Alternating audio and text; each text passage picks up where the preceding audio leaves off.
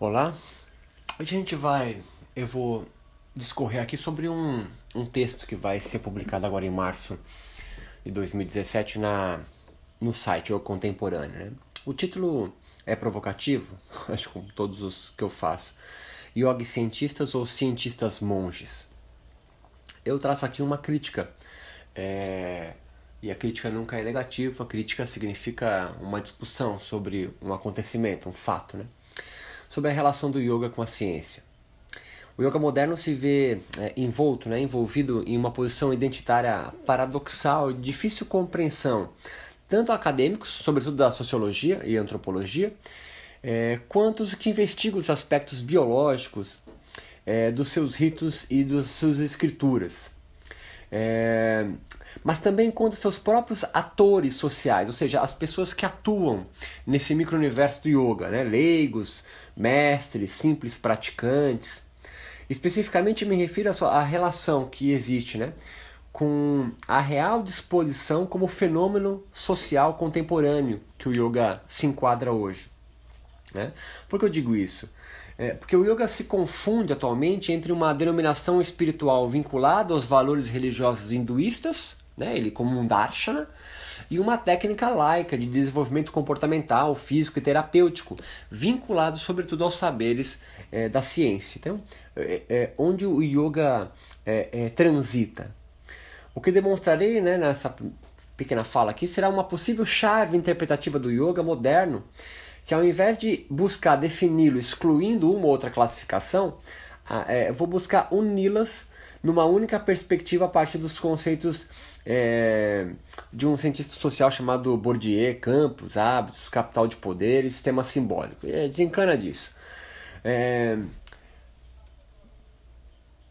peço para você não fugir, né? Eu vou te pegar pela mão para te conduzir aqui nesse, nesse ensaio.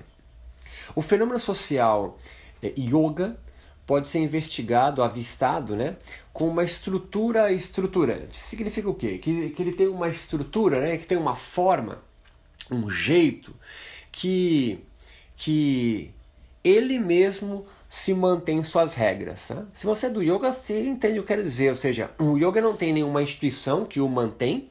Né? Existem várias liagens, mas não tem uma instituição que o mantém. Mas mesmo assim, existe uma estrutura que o ajuda a ser delimitado como algo yoga. Né? Você vê algo e fala, pô, isso é yoga ou não é yoga. Você tem uma estrutura estruturante. Esse é o conceito. É, dessa forma, a questão do yoga ser uma prática espiritual, terapêutica ou de condicionamento físico é, perde sua relevância, pois todas essas classificações estarão em disputa no mesmo micro-universo mascarando uma luta nem sempre mesmo nem sempre velada entre os seus agentes, né? Em complexas sociedades modernas, a secularização e a privatização religiosa autorizaram novas expressões espirituais ingressarem na disputa pela hegemonia é, com antigos fenômenos religiosos dominantes. Ou seja, que é secularização? Né? É, é um momento eh, na, na história agora recente humana que o, o poder do Estado e da Igreja se desvinculam. Né? É, antes, por exemplo, quando eu vinha o Papa aqui no Brasil, o presidente beijava o anel papal dele né? em, em, em sinal de é, submissão ao poder da igreja. Hoje não, se aperta a mão como qualquer outro chefe de Estado. Então se secularizou. Apesar de você pode me criticar, me dizendo que ainda nas, no Senado tem uma cruz, enfim, na própria moeda americana tem nós, nós confiamos em Deus, mas chamado de secularização. E privatização religiosa significa que a, a religião está privatizada. O que significa? Que cada um de nós tem liberdade total de crer e construir sistema de crenças é, sem ninguém te encher o saco. A religião então foi privatizada. Né? Isso no Brasil é muito simples de se entender. Né? Então, em complexas sociedades modernas, né, a secularização e a privatização religiosa fizeram o quê? Autorizaram que novas expressões espirituais ingressassem na disputa com a Igreja Católica, o islamismo, o judaísmo, aquelas religiões já institucionalizadas como dominantes. Né? E o hinduísmo na Índia, obviamente. Com isso, as práticas rituais, antes incorporadas exclusivamente no seio de religiões já institucionalizadas, foram transplantadas do Oriente para o Ocidente como terapêuticas espirituais. O yoga entrou nessa leva. né, a partir do seu vínculo com o hinduísmo, ele é, ele é desvinculado do hinduísmo e transplantado para a nossa cultura. As principais características eh, né, dessa espiritualidade aqui chamada de nova era, né, onde essas características são mais evidentes, estão primeiro em sua obsessão pela cura, no flerte com a ciência e terceiro, num caráter errante e de bricolagem de seus agentes. Ou seja, caráter errante significa que ele não fica preso a nenhuma forma espiritual. Ele vai errando, ele vai caminhando, vai peregrinando, entre aspas, em diversas fontes, bebendo todas as fontes. Né? Para esse Nova Era, eles acreditam que todas as religiões falam a mesma coisa, mas de forma diferente. Portanto, se ele beber na Umbanda ou no Espiritismo, dá na mesma. São formas diferentes de dizer a mesma coisa. Isso é nova era, isso não é, um, não é uma verdade universal. Isso faz parte de um pensamento religioso chamado Nova Era ou New Age. É, e de bricolagem. Bricolagem significa você cola várias coisas. É diferente de sincretismo. Sincretismo eu pego, por exemplo, é, o hinduísmo e o catolicismo e formo o espiritismo. Eu pego, por exemplo, o candomblé e o catolicismo e formo a umbanda. Eu pego o catolicismo popular e uma religião ameríndia que se utiliza de uma beberagem alucinógena, né? ou de poder. É, dos índios peruanos, né? no norte do Brasil e forma o Santo Daime. Né? Isso é sincretismo. E bricolagem? Bricolagem é você juntar tudo ao mesmo tempo. É você ir na, na sexta-feira no Giro de Exu, no domingo você vai comungar na Igreja Católica e na segunda-feira você não tem nenhum problema, você pode ir é, num culto evangélico para pedir mais dinheiro para você. As principais, então, é, é, é, é Outra característica importante é que esse movimento se vigora com mais força é, no meio urbano das grandes cidades de economia neoliberal. Então, é nesse, nesse contexto, secularização, privatização religiosa e neoliberalismo, que essas coisas se coadunam, né? Eles fazem sentido isso, né? O neoliberalismo ele permite essa essa viagem, né, em todos os mercados, né? Está liberado para fazer isso. Então, o mercado, a, a ideia religiosa também se vincula à política e à economia. Eu vou falar disso um pouco mais para frente. Então, só no Brasil, por exemplo, são mais de 14 milhões de, de indivíduos, cerca de 7% da população, que se declararam né, é, no IBGE, né, no último censo, é, seguir denominações religiosas de matiz oriental. Né? Dentre essas, não seria surpresa se o recenseador incluísse a opção, observar uma parcela significativa adotando o yoga entre sistemas de crenças vinculado. O yoga, é, por aqui, então, vem sendo incorporado elementos religiosos daimistas, umbandistas, espíritas e cristãos e ganhando é, novos adeptos, além de multiplicar o seu número de, de cursos de formação para novos professores de yoga é, de várias tradições e escolas. Ao mesmo tempo, observamos um crescente de publicações de artigos, livros, DVDs e sites associando as práticas yogas com a remissão das mais diversas doenças. Esse é o ponto de virada aqui no nosso bate-papo. Né? E teve um outro podcast que eu falei, né? eu investiguei o quanto as escrituras yogas antigas foram sendo ressignificadas modernamente no seu contato com a ciência, em específico com a fisiologia biomédica. Desse flerte, né, yoga e biomedicina, revelamos ao mesmo tempo yogis que se autoafirmam seculares, né, secularizados, né, que, que separam a religião é, da sua forma de viver, e desencantados, né, não estão mais encantados né, no sentido de magia, convivendo com outros mais espiritualizados e tradicionalistas ao final do meu mestrado, ainda em 2011, né, eu me interrogava como o yoga, mesmo assistindo a ciência biomédica profanar, né, entre aspas ou não, as suas práticas rituais em simples técnicas terapêuticas laicas de cura, conseguia ainda sustentar-se como caminho espiritual para muitos, entende? A ciência sempre teve um caráter de desencantador do mundo, né? E o yoga, ele mergulha na ciência mas não se desencanta. Né? É interessante, ele continua ainda com uma matiz mágica, né? uma matiz espiritual muito forte. O que nos propomos a seguir será descrever a dialética que se estabelece entre yoga e a biomedicina, que ao invés, como eu disse, de desencantar o yoga, tem se comportado a ciência como legitimador, né? como alguém que autentica a veracidade de um novo sistema de crenças do yoga. Em palavras mais simples, ao invés dos textos sagrados indianos antigos, são os artigos científicos em biologia moderna e epigenética, neurociência, que autenticam a velocidade do yoga contemporaneamente. Né? Muito mais do que o Vedanta, os Upanishads, os Vedas, os Yoga Sutras, hoje, para a grande maioria, tá certo? Estou falando de você aí que estou com a Glória mas a grande maioria que se vê em sites e nas dezenas, talvez centenas de cursos de formação de yoga no Brasil, é, a ciência é a grande legitimadora do yoga. Né? Não há nenhum curso de formação de yoga no Brasil que não tenha anatomia, fisiologia, é, o que é o, perim, o endomísio. O yoga clássico se propõe, para a gente vincular isso forte, né? em libertar espiritualmente seu adepto das agruras, né? do sofrimento da vida, através de um caminho religioso, espiritual óctuplo, que é o Ashtanga Yoga. Não é o do Patab né? É do, do Patanjali.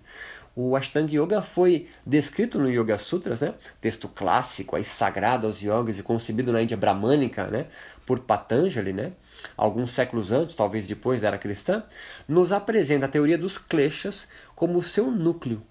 Os kleshas entendem os comportamentos de ignorância, apego, aversão, medo da morte e orgulho como os obstáculos espirituais para a ascensão espiritual do yogi pois serão eles os responsáveis em produzir os vrits, ou a agitação da consciência, o famoso Tita Vrit. A libertação da alma yogi, então, né, espiritual, surgiria a partir da atenuação do Tita Vrit, né, dessa agitação da mente, culminando na experiência mística do Samadhi ou de comunhão com Deus. Revelamos, portanto, que três conceitos fundamentais à proposta clássica de libertação do yoga: os kleshas, os vrits e o samadhi. Ao contrário, os yogis e praticantes modernos parecem manifestar maior interesse na aquisição de saúde e bem-estar do que reverenciar algum tipo específico de ética religiosa, espiritual ou conduta comportamental de culto a Deus.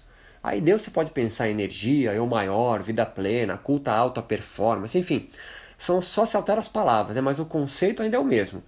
Ser mais do que se é, pois se está insatisfeito consigo mesmo. Né?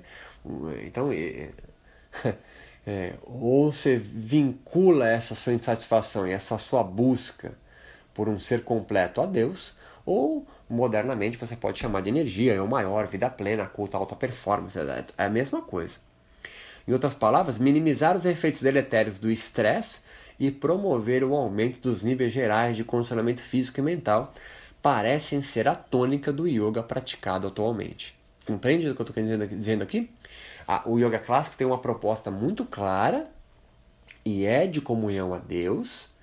E modernamente ela vai sendo então desvinculada do hinduísmo, desvinculada da sua religiosidade, porque ela, o yoga foi transplantado para sociedades que são seculares e privatizadas religiosamente. Né? Eu expliquei isso. São sociedades predominantemente de economia neoliberal, do capitalismo de consumo, que não gostam, né, é, acham deletério a aproximação da sua vida a qualquer conceito religioso, porque eles se acham que vão ficar presos a um sistema de dogmas, a, a um uma, uma, doutrina que os acorrenta. Né? Porque o pensamento neoliberal né, é, vigora em todos a ideia de liberdade, de poder fazer o que quiser. Né? Entende o que eu estou fazendo? Já estou costurando um, um, a economia política e sociedade onde você vive com a forma como essa sociedade, este meio social, este campo vai construindo, erigindo a sua própria espiritualidade. A espiritualidade ou religião, se você for um pouco mais tranquilo em relação a isso, está vinculado em todas sociedades humanas. Em nenhuma sociedade humana, em nenhum modelo dela, a religião foi conseguida se é, esvanecer totalmente. Nem em Cuba, nem na Rússia, a, a, que é onde a religião é proibida, ou na China, ela morreu. As religiões continuam vivas. Se você preferir, em vez de religião, leia sua espiritualidade. Para mim é sinônimo. Estudos revelam que as diferenças que caracterizam a passagem do yoga clássico para o moderno estão justamente na sua medicalização e, por conseguinte, na popularização e transformação dos seus ritos corporais, leia-se aulas de asana, pranayama e em técnicas terapêuticas e corroboradas pela ciência biomédica ocidental. Mesmo assim, ambivalentemente, o yoga continua a manter ainda latente a sua verve espiritual de sentido de vida e proposta de libertação religiosa. Em uma pesquisa realizada em 2002 com 750 praticantes de yoga, revelou isso, isso é, foi na Grã-Bretanha, revelou que 80% deles compreende as suas práticas como auxiliares no combate ao estresse, e 83% que as mesmas práticas os permitem gozar de uma vida espiritual plena. A investigação descreveu apenas uma das denominações modernas do yoga, o Iyengar Yoga, mas o seu líder, né, Iyengar, constitui um dos mais conhecidos mestres yogis do mundo e seu pensamento pode representar a articulação yoga-biomedicina que eu busco revelar. Você pode agora criticar, ah, mas yoga, o Iyengar não soube traduzir a tradição.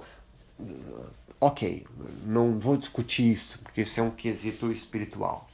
Mas é inegável que o Iyengar é um professor de yoga, um mestre de yoga, um instrutor de yoga, uma referência de yoga, como se quiser, muito importante no mundo moderno. Né? É ele que é bastante conhecido. Você gostando ou não, o Iyengar é muito mais popular do que Dayananda, do que Kuvalayananda, do que qualquer outro Ananda ou mestre no qual você se vincule da tradição nata de uma linhagem que só você entende ou conhece, o Iyengar é muito conhecido. Portanto, a sua ideia de yoga, você gostando ou não, se populariza em todo o mundo. É esse o ponto, tá ok? Não estou defendendo nenhum tipo de espiritualidade, estou bem longe disso. Mas é um fato, você gostando ou não, que o Iyengar é uma referência do yoga é, mundial e o Hermógenes é no Brasil, só para você ter uma comparação no que eu quero dizer. É, é, segundo a Iyengar, né, a, a pessoa indisciplinada é alguém sem religião, a pessoa disciplinada é religiosa, a saúde é religião, a doença é a falta de religião. São, entre aspas, as palavras do Iyengar. Na antropologia, pesquisas mostram ser possível estabelecer uma conexão entre doença e sagrado, medicina e religião, e cura e libertação espiritual ou salvação religiosa. Tá? A cientista Sarah Strauss corrobora nos esclarecendo que a doença para o yoga contemporâneo, né, atual, moderno, não corresponde a um simples mecanismo resultante da fisiologia orgânica, mas surge da experiência subjetiva de um sentir-se mal, quase como uma angústia ou uma dor incorporada no corpo.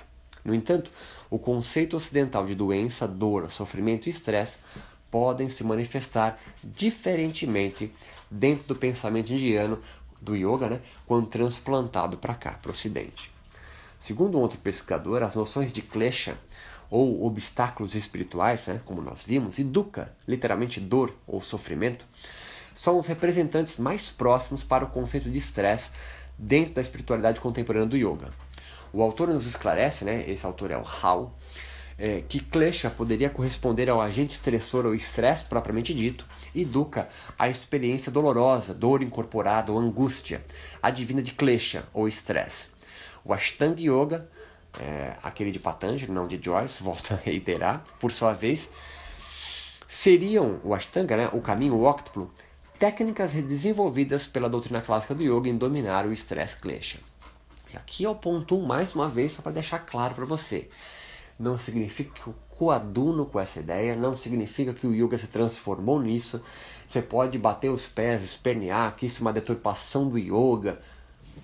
Ótimo, eu, coaduno com você até, se você quiser, para ficar mais claro, para você continuar comigo. Mas você não pode negar que essas características de relação de, de yoga com estresse, de dukkha e de com klesha é, é uma transformação ou uma reforma teológica em andamento do yoga moderno, certo? Você gostando ou não? Bem, vamos lá. A partir dos dados obtidos de nossa discussão até agora, podemos deduzir quatro características do yoga contemporâneo que dialogam entre si, dando coerência ao seu pensamento moderno. 1. Um, a permanência no yoga da crença de energias sutis, esotéricas, sobretudo prana e chakra. A influência da biomedicina 2. Na interpretação dos seus ritos e doutrinas. 3. O relaxamento como produto, entre aspas, principal ou esperado é, é, dos ritos yogicos. Leia prática de yoga, tá? Asana, pranayama, kriya, aula, pra, aula que dá, você, você faz ou ministra é, regularmente em algum spa ou algum estúdio, alguma escola de yoga. E quatro, o processo de curar a si mesmo e aos outros é algo incorporado no yoga. Isso é algo incorporado no yoga. Né? O, o processo de curar a si mesmo e aos outros é algo, é, é uma, é uma característica do yoga moderno. Todas essas características se tornaram o que esse cara chamado Bourdieu considerava como hábitos de um yogi, né? não de um yogi, mas hábitos, né? E eu estou aqui correlacionando com o yoga. Ou seja, essas características são de tal maneira incorporadas no dia a dia do yoga, né? ou do yogi moderno, que os seus agentes, né?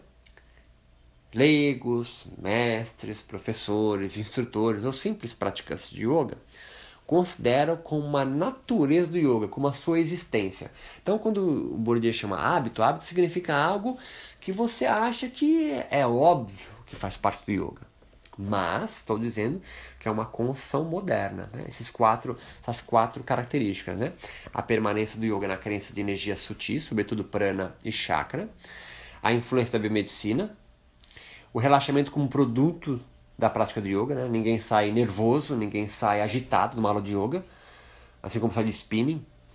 O relaxamento é uma condição sine qua non para a prática do yoga. E o processo de cura.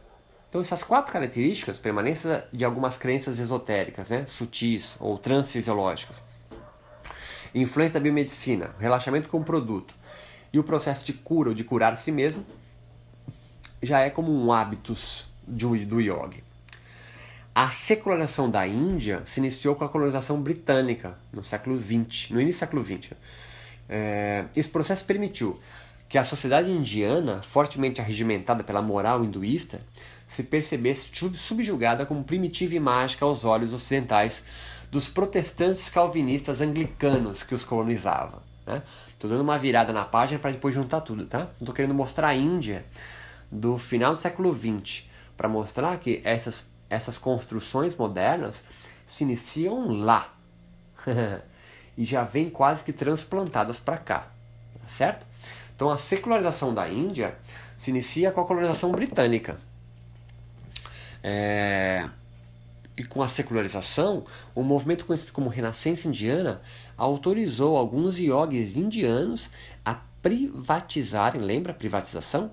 A sua religiosidade, sobretudo hinduísta, almejando elevar a legitimidade da sua cultura, reformando o yoga com elementos, é, com elementos sincréticos do cristianismo, mas também da mentalidade científica ocidental. Assim, o yoga clássico, antes pautado na base moral hinduísta, reforma é, seu sistema de crenças convidando a cultura ocidental. Então, são os yogis indianos na Índia que começam a secularização e a privatização religiosa do yoga. Para quê?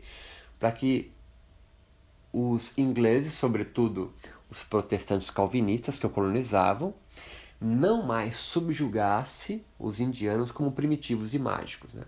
Até hoje, os, os, os ingleses se referem é, ao, não todos, obviamente, aos indianos como afeminados, como é, místicos, como é, é, é pertencentes a, a padrões é, de, de crenças supersticiosas. Né? Esses indianos, chamados renascença, renascença indiana, né? são indianos que vieram estudar na, na, na, na Europa né, durante a colonização britânica, assim como é, filhos de brasileiros né, com grana né, veio para Portugal e França estudar e voltam para os seus países de origem, Índia e Brasil, mas já com uma cabeça diferente. Já formados como, do, como advogados, médicos, engenheiros. Pense em Gandhi, né? Voltando como advogado, né? Ele pega o trem, lembra dessa parte do filme? E vai para a primeira classe. Ele tem dinheiro para pagar. E lá, os ingleses, né? Os, o expulso de lá porque ele é um indiano. Então ele tem que ir no vagão de indiano. né? mesmo ele sendo advogado, mesmo ele tendo dinheiro e vestido terno, né? como o Romulo, o Romulo ocidental, ele não é aceito. Então a Renascença indiana é um movimento no qual vai, vai produzir no seu final, em 47, a, a, a, a, a libertação né, da Índia do poderio é, econômico, social e político da Inglaterra, ou pelo menos no papel. Né?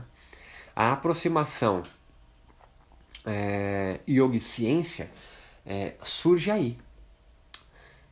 E surtirá uma aproximação entre esses dois sistemas simbólicos de explicação do mundo, do yoga e da ciência, culminando na ressignificação das escrituras tradicionais do yoga e no surgido que podemos intitular do yoga moderno.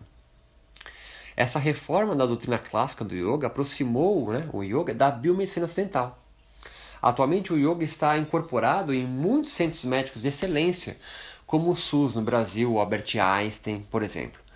Essa aproximação yoga-biomedicina autorizou toda uma geração de yogis a inculcar conceitos biomédicos em sua proposta de libertação espiritual, relacionando kleshas, ashtanga yoga e samadhi ao, ao lado do relaxamento, hipometabolismo, hormônios, epigenética, neurotransmissores e etc. Está me acompanhando onde eu quero fazer? É, vem sendo alinhavado, vem sendo costurado elementos biomédicos com os elementos tradicionais do yoga. Esses modernos yogis desafiarão tradicionais sadhus, brahmanes e mestres yogis, é, mestres yogis, né, retirados nas florestas e ashrams e a repensarem as suas escrituras clássicas ao lado do pensamento empirista e materialista da ciência. E com isso, é, rompem com uma milenar linhagem sacerdotal, instituindo as suas próprias interpretações místicas do yoga. Como consequência, arquitetam as suas próprias tradições. Tá? Você pode não gostar disso, mas foi por causa disso que a maior predominância de praticantes de yoga no mundo hoje são as mulheres né, numa Índia misógina e muito machista. Né? Então, se, houve benefício dessa aproximação. Por isso eu chamei isso de uma aproximação ambivalente. Ao mesmo tempo que se coaduna com a ciência, materializando de uma certa forma, fisicalizando né, o yoga, por outro lado, ele populariza, essa aproximação do yoga a ciência populariza o yoga a ser conhecido mundialmente. A cidade indiana, que assistiu por gerações o sistema de castas manter os sacerdotes e yogis no topo da sua pirâmide social, modernamente testemunha os sinais evidentes de ruptura desse sistema. Em outras palavras, a hegemonia do poder simbólico nas mãos por séculos de yogis sacerdotes tradicionalistas percebe-se demovida por um novo poder simbólico que principia ser preenchido por uma classe de especialistas religiosos que podemos denominar de, eu chamo aqui entre aspas, de yogis profetas inovadores, ou yogis profetas hibridistas, porque eles hibridam, eles mesclam, sincretizam, bricolam o yoga com outros elementos que não são da tradição é, hinduísta. Estes, né, eu chamo de yogis profetas inovadores ou hibridistas, surgem anunciando um novo sistema simbólico yógico, agora mesclado com a ciência e não mais pelas escrituras tradicionais como Vedanta e o é, Yoga Sutras, por exemplo. A hegemonia do poder dos yogis tradicionalistas foi então abalada por leigos praticantes de yogis sem tradição, entre aspas. O yoga moderno, o yoga moderno praticado sobretudo por ocidentais que desconhecem a legitimidade dos yogis sacerdotes tradicionalistas, adotam as crenças dos yogis profetas inovadores.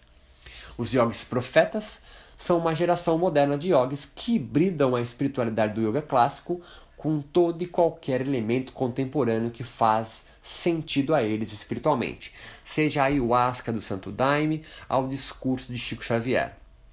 Este fato, além de incentivar a disseminação dos valores yogis aos leigos ocidentais, acentua a luta entre yogis sacerdotes tradicionalistas e os yogis profetas hibridistas na disputa do campo espiritual yoga moderno.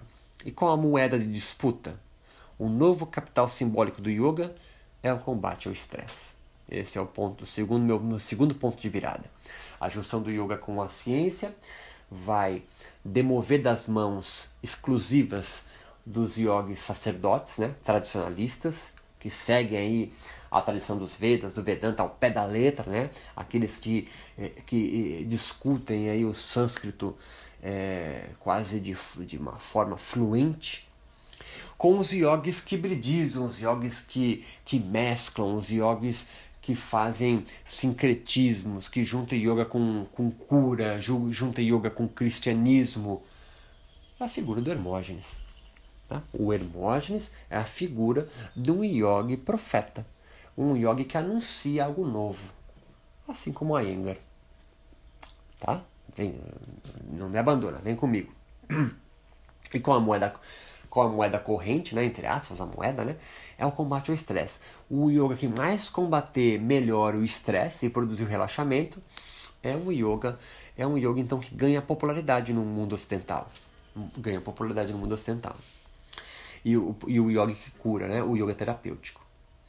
A compreensão sobre o yoga moderno aqui discutida só pode ser completa a partir dos conceitos de campo e disputa da hegemonia do campo simbólico, né, do capital simbólico de Bourdieu. Eu vou rapidamente aqui explicar para você. Segundo Bourdieu, a noção de campo é, espiritual religioso seria o local onde o, o capital, né, o seu capital, tem sentido de disputa apenas entre os agentes do campo que disputam a hegemonia destes novos bens de libertação espiritual específicos que oferecem. Vou dar uma, vou colocar Bourdieu para falar, depois eu volto. Diferentes instâncias religiosas, barra espirituais, indivíduos ou instituições podem lançar mão do capital religioso na concorrência pelo monopólio de gestão dos bens de salvação e do exercício legítimo do poder religioso, enquanto poder de modificar, em bases duradouras, as representações e as práticas dos leigos, né, dos caras que não são do yoga, do seu aluno de yoga, inculcando-lhes, né, é, é, é, colocando novas ideias é, é, num hábitos religioso, no hábitos espiritual. Ou seja, tornando algo do yoga como sempre foi. Né? Como, por exemplo, você encontrar tantas mulheres praticando yoga ou tantas pessoas com um tapetinho debaixo do braço. Né? Isso se tornou um hábito. Um hábitos de Bourdieu, um hábitos espiritual, um hábitos religioso do campo social do yoga. Compreende onde, é que onde ele quer chegar? Existe um campo do yoga, eu às vezes chamo isso de micro-universo. Existe um campo do yoga que tem seus próprios valores. Né? É isso que Bourdieu quer dizer. E esses valores acabam ficando meio que habituais, né? como senso comum. Assim como a, inclu a, a, a inclusão de mulheres é, no campo social do yoga indiano. Isso não era no normal e comum. Hoje é. Hoje é um hábito. Né? Princípio gerador esse hábito de todos os pensamentos, percepções e ações segundo as normas de uma representação religiosa do mundo natural e sobrenatural, ou seja, objetivamente ajustados aos princípios de uma visão política do mundo social. Aplicando esses conceitos de campo, capital, simbólico, né, ao universo do yoga, discutido até agora, como um sistema simbólico, produzido e gerido por seu corpo de especialistas modernos, podemos é, poderemos compreender alguns fatores que envolvem as disputas pela hegemonia do seu poder de cura do estresse como capital simbólico. Dessa forma, a ciência, dentro deste panorama, não pode ser configurada como desencantadora, mas fomentadora de um novo sistema de crenças recém-reformado pelo yoga moderno. O que você quer dizer com isso, Beto? Eu estou tentando mostrar para você professor de yoga, mestre de yoga, simples praticante de yoga, ou alguém começa ou estuda o yoga no seu aspecto social, é que, sobretudo no Brasil, que é o mais eu gosto de falar, é que há disputas, às vezes veladas, é, neste campo, neste micro-universo de yoga.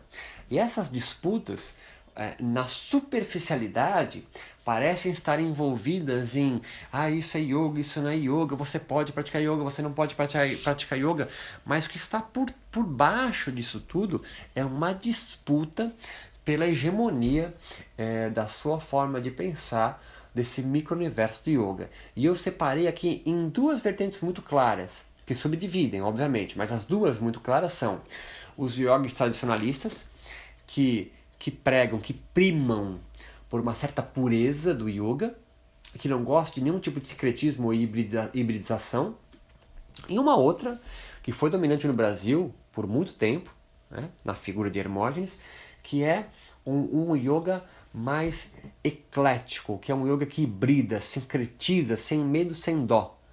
É, e que se hibridou muito com a ciência. E daí o yoga ganhou uma característica muito forte é, de cura, de poder curativo, de, de poder terapêutico. O nome yoga é terapia, não é coincidência. Né? É, agora, tanto um como o outro, no mesmo campo, acabaram tendo o mesmo hábitos, né? a mesma forma de pensar como senso comum, que é o que? O yoga é, como algo que promove a cura do estresse. É, é, tá certo? Todos os professores de yoga, mestres de yoga, referências de yoga no Brasil, têm isso no seu discurso. O yoga como um grande promotor de diminuição, atenuação do estresse, muito mais do que a atenuação dos kleshas. Se você é aluno de yoga, talvez você nunca ouviu falar de kleshas, né? Se é praticante comum de aulas regulares. Se você é professor, talvez ouviu uma vez, mas não está no seu hábitos. É esse o ponto, né? O klesha não está no hábitos do campo social do yoga, mas o estresse, o relaxamento, sim, está. E por quê? Porque o yoga se vinculou, flertou com a ciência biomédica. É esse o ponto, tá certo? É esse o ponto a relação, bio, relação da ciência biomédica e prática yógica é, produziram a crença que o yoga moderno possui um certo, é, entre aspas, poder invisível. Ou seja, é, a, a. Como que eu explico isso? A é, há um poder invisível de cura do estresse e todos os males derivados dessa, desta como doença, né? Dessa transposição, yogis sacerdotes tradicionalistas versus yogis profetas híbridos promovem uma reforma na doutrina do yoga. Vou tentar me, me esclarecer da seguinte forma. Essa reforma estabeleceu é, a, a, a três características, né? Um novo campo espiritual de disputa entre os yogis, abandonando os valores do hinduísmo em detrimento da ciência biomédica. Hoje o yoga, ou o yogi, está totalmente desvinculado do hinduísmo. Nenhum yogi brasileiro precisa ser hinduísta. Mas todo yogi brasileiro já bebeu em artigos científicos que falam dos benefícios e repercussões fisiológicas benéficas, obviamente, do yoga e de suas práticas para o corpo. É isso que eu estou falando. Há um novo campo espiritual de disputa entre os yogis, abandonando os valores hinduístas em detrimento da ciência é, biomédica. Troca do campus é, do, troca do capital simbólico de disputa dos kleshas para o combate ao estresse e das forças de disputa entre sacerdotes e profetas do yoga, houve uma produção de novos bens de libertação espirituais como relaxamento. O relaxamento é um novo bem de salvação espiritual, de libertação espiritual. E do samadhi como busca correspondente por uma espécie de homeostase eterna, ou seja, um estado da alma onde o estresse barra klesha não consegue mais exercer a sua ação é, nefasta. Então, agora, o estresse, e não exclusivamente os comportamentos nefastos dos kleshas, apego, aversão, medo da morte, orgulho, que são filhos da ignorância, produzem os vrids. Entende? Então, toda essa construção, esse flerte com a ciência, mudou a doutrina do yoga, mudou a forma do yogi perceber a sua doutrina e a si mesmo. E um dos principais é, fatores que quase a gente não, não discute é a transplantação, é a, é a mudança, é a migração de uma atenção da, de comportamentos dos kleshas, não viver mais apegado, mais aversivo, mais medroso frente à morte ou orgulhoso,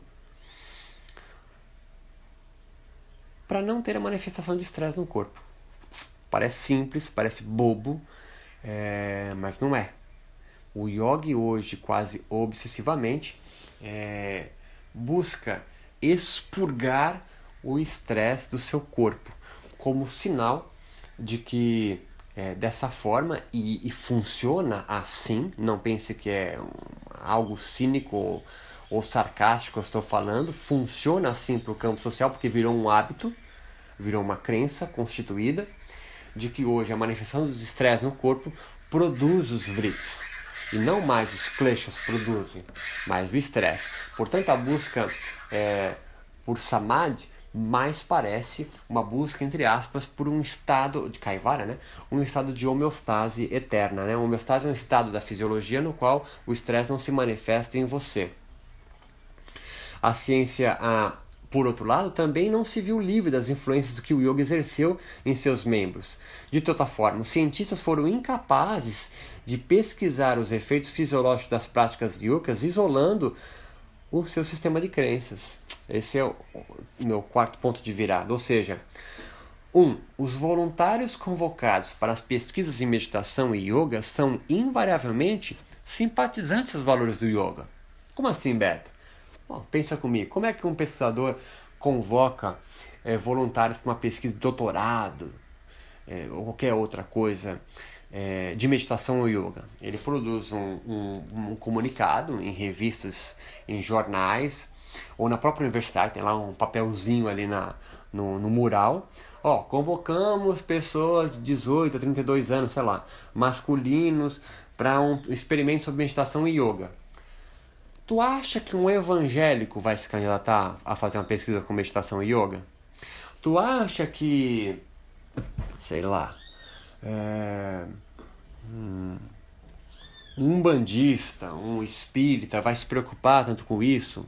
Ou, ou não, invariavelmente, mesmo que um espírita, um bandista, um evangélico participe, ele já conhece um pouco yoga, ele entende o que está falando, ele não é um totalmente neófito, é totalmente vazio, uma, uma, um papel em branco em referência em relação ao yoga e meditação. Ele vai ter uma pequena referência, mesmo que nunca tenha praticado, do que se está falando, do que é aquilo lá. Então é impossível é, se desvincular é, a convocação de, de, de voluntários para pesquisa de yoga e meditação é, das suas, das suas é, é, de simpatizantes dos valores do yoga. Né? Segundo, mesmo que pretensamente tente se aplicar, como alguns dizem conseguir, a prática do yoga de forma laica, né? sem o conteúdo espiritual que o envolve, o conteúdo simbólico do yoga, com a produção da calma e do relaxamento pela meditação e demais práticas físicas do yoga, já estão impregnadas na cultura ocidental. Leia-se sistema simbólico ocidental. É só folhear revistas populares que trazem na capa o yoga com uma, com uma mais eficaz tratamento anti-estresse. Além disso, não se possui mecanismos científicos de separação de tais dados, o quanto a crença do yoga influi ou não nos resultados fisiológicos dos voluntários, mas tornou-se consenso o seu contrário, que, que é possível é, é, se desvincular a, a crença é, nos valores do yoga dessas pesquisas. Outro fato associado ao item 1 é que muitos cientistas que investigam fisiologicamente as práticas de yoga como a meditação se tornam afetados por ela, seja de forma positiva quanto negativa. É, ver é, é, só você ver essa relação afetada né, em cientistas como Herbert Benson, Amit Goswami, Fritjof Capra, Alan Watts, que isso quer dizer com afetado? Significa que esses, que esses pesquisadores se tornam o que eu chamo, entre aspas, cientistas monges. Tá? No espiritismo no Brasil existe um, um espírita, um médico, né? talvez com formação acadêmica, não sei, é, que pesquisa a glândula pineal como um, um, uma, um, local no cérebro, né? um anatômico, que é a sede da mediunidade. Mas, meu amigo, é, de, é, é impossível esse pensador espírita ou, ou esses que eu citei agora do yoga desvincular as suas crenças nos resultados da ciência. é, Tente achar um desses nomes que eu falei, Benson, Goswami, Capra, Watts, é, alguma coisa que ele tenha pesquisado que vá contra o yoga, o budismo, a meditação. Não tem. Então, assim, a ciência produzida por eles não é, é, é isenta do seu próprio sistema de crenças. O conteúdo simbólico produzido pelos rituais contemplativos do yoga, mais a aculturação espiritual do yoga, trazido pelo contato com, as, com os ideais novas, novelistas, né, no movimento New Age, podem invocar respostas fisiológicas e emocionais específicas que se repetirão a cada experimento. Em outras palavras, nenhuma resposta fisiológica registrada em uma pesquisa com práticas religiosas ou espirituais do yoga, aplicada de forma laica pela ciência biomédica, conseguiria isolar de forma incólume aos conteúdos simbólicos dos seus voluntários. Pois todos estão imersos no mesmo sistema de crenças. E os que pretensamente não estejam se tornarão, ao serem treinados nas técnicas, entre aspas, yogicas, adquirindo hábitos dos yogis. Não entendi, Beto. Puta, é simples. é... a, a grande maioria dos pesquisadores do yoga que pesquisam as suas repercussões fisiológicas, biomédicas, neurofisiológicas, é... são yogis, são meditadores. é, é, invariavelmente você não, você não vai encontrar resultados negativos do yoga. Você encontrou algum? Não. Mas quando aparece, a comunidade do yoga é esse que você tem que estar claro na sua cabeça. O que o, o Bourdieu chama de campo social do yoga se reúne mesmo os tradicionalistas que odeiam os hibridistas, entre aspas, odiar, né? Se juntam para combater aquela notícia promulgada pela ciência como o yoga deletério à saúde e à cura de doenças. Está tá conseguindo compreender o que eu quero dizer? Eu tô, é, o buraco é muito mais embaixo e é amplo. O que levanto neste ensaio não serve apenas para ilustrar que o fluxo da ciência biomédica com o sistema de crenças do yoga moderno adquiriu o tal poder invisível que Bourdieu menciona. Este poder invisível é o que mantém uma certa naturalização ou consenso entre todos os membros pertencentes do campo espiritual yoga produzido por seu próprio corpo de especialistas, cientistas monges, mestres de yoga, yogis, tradicionalistas, yogis hibridistas, praticantes de yoga. Sim, defendo que os cientistas pesquisadores das técnicas yogicas também atuam como agentes espirituais do campo social do yoga, mesmo que inconscientes.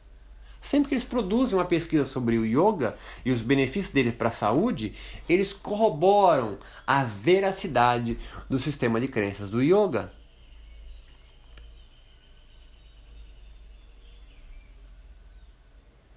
Está me compreendendo?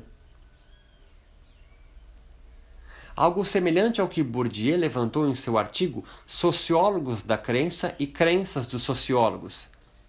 Entendeu? mas relacionada aqui à biomedicina, à neurociência e toda a rede de biólogos que investigam as práticas rituais e espirituais do yoga.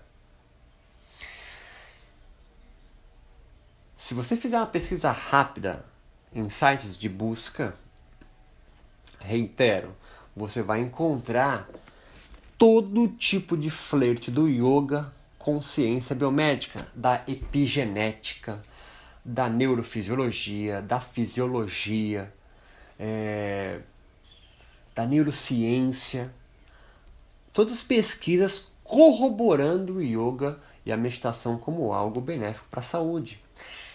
Só para dar mais um exemplo, se ainda não ficou claro, se você é um cientista esperneando aí do outro lado.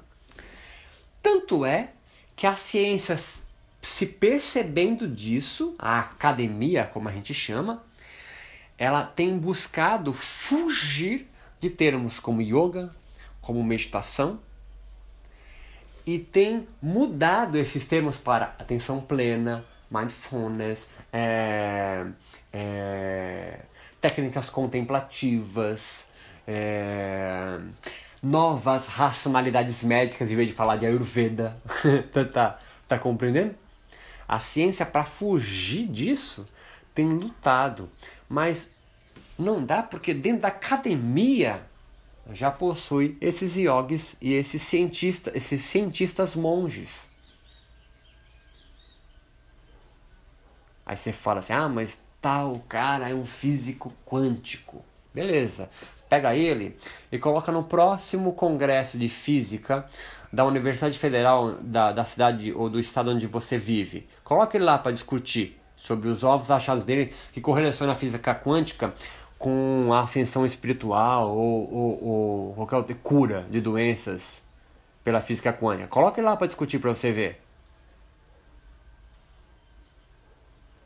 Este novo sistema simbólico erigido modernamente é a resposta de parte da classe média alta das grandes, dos grandes centros urbanos do mundo de economia neoliberal que percebe como negativa a forma econômica política capitalista de consumo maior volume de trabalho, fruto da vida de consumo, geradora de doenças atreladas ao estresse cotidiano de uma sociedade que não para, de uma sociedade chamada sociedade do cansaço, né, como diz um coreano, mas que não conseguem ser amenizadas apenas pelo modelo alopático de saúde adotado pelo Ocidente e que no qual pensa as religiões dominantes, religi é, cristianismo, é, é, é, protestantismo, islamismo, é, judaísmo, como religiões já defasadas, né, entre aspas. Assim, o yoga, o yoga vem surgindo com uma nova religião terapêutica ou de cura em andamento, ou espiritualidade, você se sentiu ofendido. E com seu próprio subcampo religioso, espiritual e especialistas que disputam entre si e mantêm este campo yogico ativo, ou micro-universo, com novos bens de salvação criados sustentados por eles em parceria com a ciência biomédica ocidental. É? Então vou finalizando aqui mostrando para você que o yoga ele não está desarticulado da sociedade, da política da economia onde você vive. Ele não tem nada de puro, de essencial, de universal ele está intimamente atrelado ao sistema social, político, econômico onde você vive. Por isso, yoga se desvinculou do hinduísmo, se juntou com a ciência e vem construindo um novo sistema de crenças. No qual, por exemplo, o chakra se vincula às glândulas, onde prana ganha uma certa materialidade parecida com oxigênio, sei lá essa fisicalidade que o yoga vem se constituindo é porque é um novo sistema de crença sendo construído. Onde a moeda corrente, né, entre aspas, onde o capital de disputa é o yoga como arrefecedor, como diminuidor, como atenuador, atenuador do estresse e promotor do relaxamento, porque nós vivemos numa sociedade do cansaço, onde os indivíduos não sabem mais para onde ir, onde indivíduos de uma, de uma economia neoliberal, eles se entendem como gestores da sua própria vida. E o yoga cá entra com uma luva nesse sistema. Por quê? E isso é, um, é uma discussão para um novo texto que eu vou fazer daqui a pouco.